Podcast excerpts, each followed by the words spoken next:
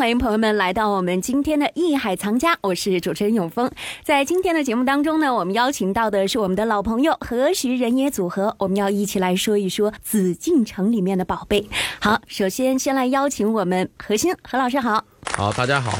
还有我们的老朋友徐德亮德亮好，好，你好，好，咱们今天要说一说《乾隆大阅图》。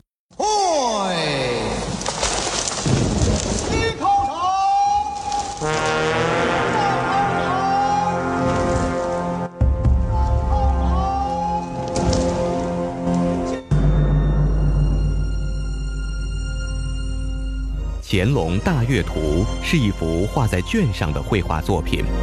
它长二点三米，高三点三米。此图描绘了乾隆皇帝于京郊南苑举行阅兵式的情景。乾隆皇帝戎装骏马，英姿勃发，体现了清朝皇帝的尚武精神。整幅作品具有强烈的写实风格，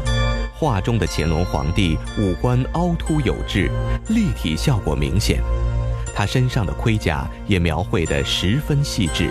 具有很强的金属质感。全图画法细腻，色泽华丽，基本上以色塑形，不显线条痕迹，具有浓厚的欧洲绘画风格。《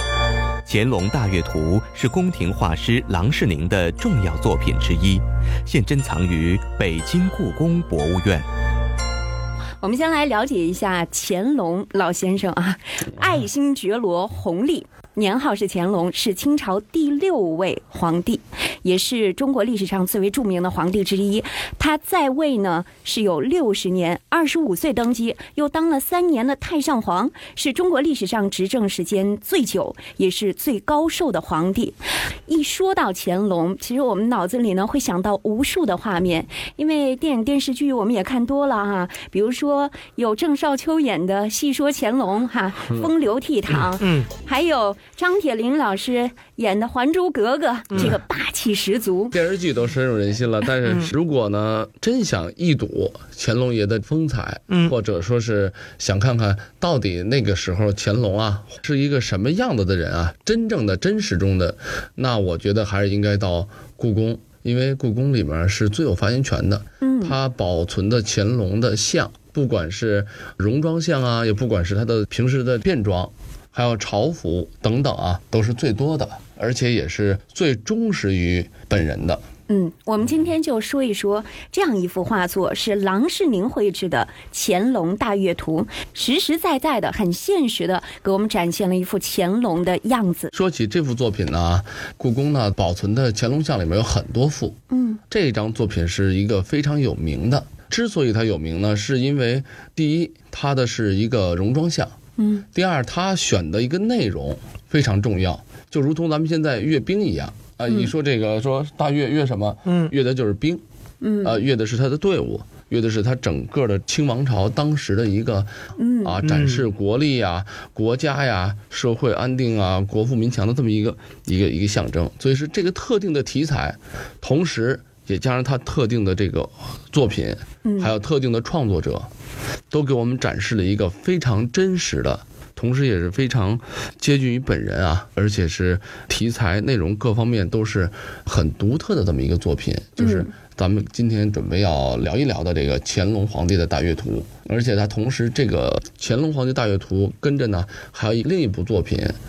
咱们也会讲到，但不一定是很详细啊。嗯，那就是大阅图。对啊，我现在就有这样一个疑问哈，因为咱们之前要说《乾隆大阅图》，我在查资料的时候啊，看到的总是乾隆皇帝这个英姿飒爽的戎装图，那其实还有一幅大阅图，就是整个是个行军布阵的这样一幅图，哎，对对对，是吧？那它两者有什么样的区别和联系吗？啊，就正好呢，我就想跟大家说这个问题，嗯，因为咱们现在聊的这个乾隆皇帝大阅图，实际指的是什么？指的就是乾隆的这个骑马的戎装像，英姿飒爽的这个乾隆皇帝的这张作品，咱们叫做《乾隆皇帝大阅图》。那当然说名字有可能还有其他叫法，但是不管怎么样，所有的大阅图，如果你要说俗称大阅图的话，它还有一个概念，因为本身以前是没有照相技术的，嗯，对吧？就是所以说皇帝的一些大事啊，他生活中啊，平时的朝政中，还有他的典礼中，他所需要你记录下来的时候，都是要靠绘画这个手段来作为记录的。当时的阅兵式不是现在的 DVD 一看，咱们说电视一回放啊，我的这阅兵全出来了。那个时候靠什么？靠宫廷画家们一笔一画要把当时的场景记录下来。嗯嗯所以说，在乾隆皇帝大阅图的同时，还有一张作品，就是众多宫廷画家们一起创作的、记录下来的这个作品，就叫做《大阅图》。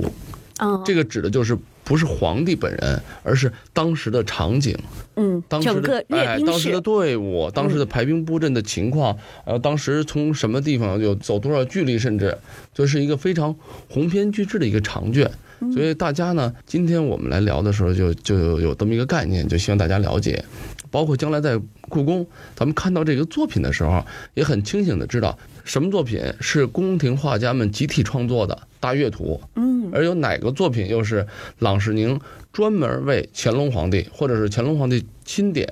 郎世宁来去给他画这张肖像画，哎，叫做《乾隆皇帝大乐图》，这是两个概念。嗯，那我们就先来说一说《乾隆大乐图》对，这幅英姿飒爽的乾隆皇帝的巨型油画。嗯，它是由意大利人哈郎世宁给乾隆皇帝画的。那么我们看到这幅作品呢，也是一幅鸿篇巨制，挺大的，高有三米三，长有两米三。对，两米。多对，就从现在来讲啊，嗯，这也是一幅，因为我本身也画画啊，我也知道，这从现在来讲，这也是一幅大作品，非常大的作品，嗯，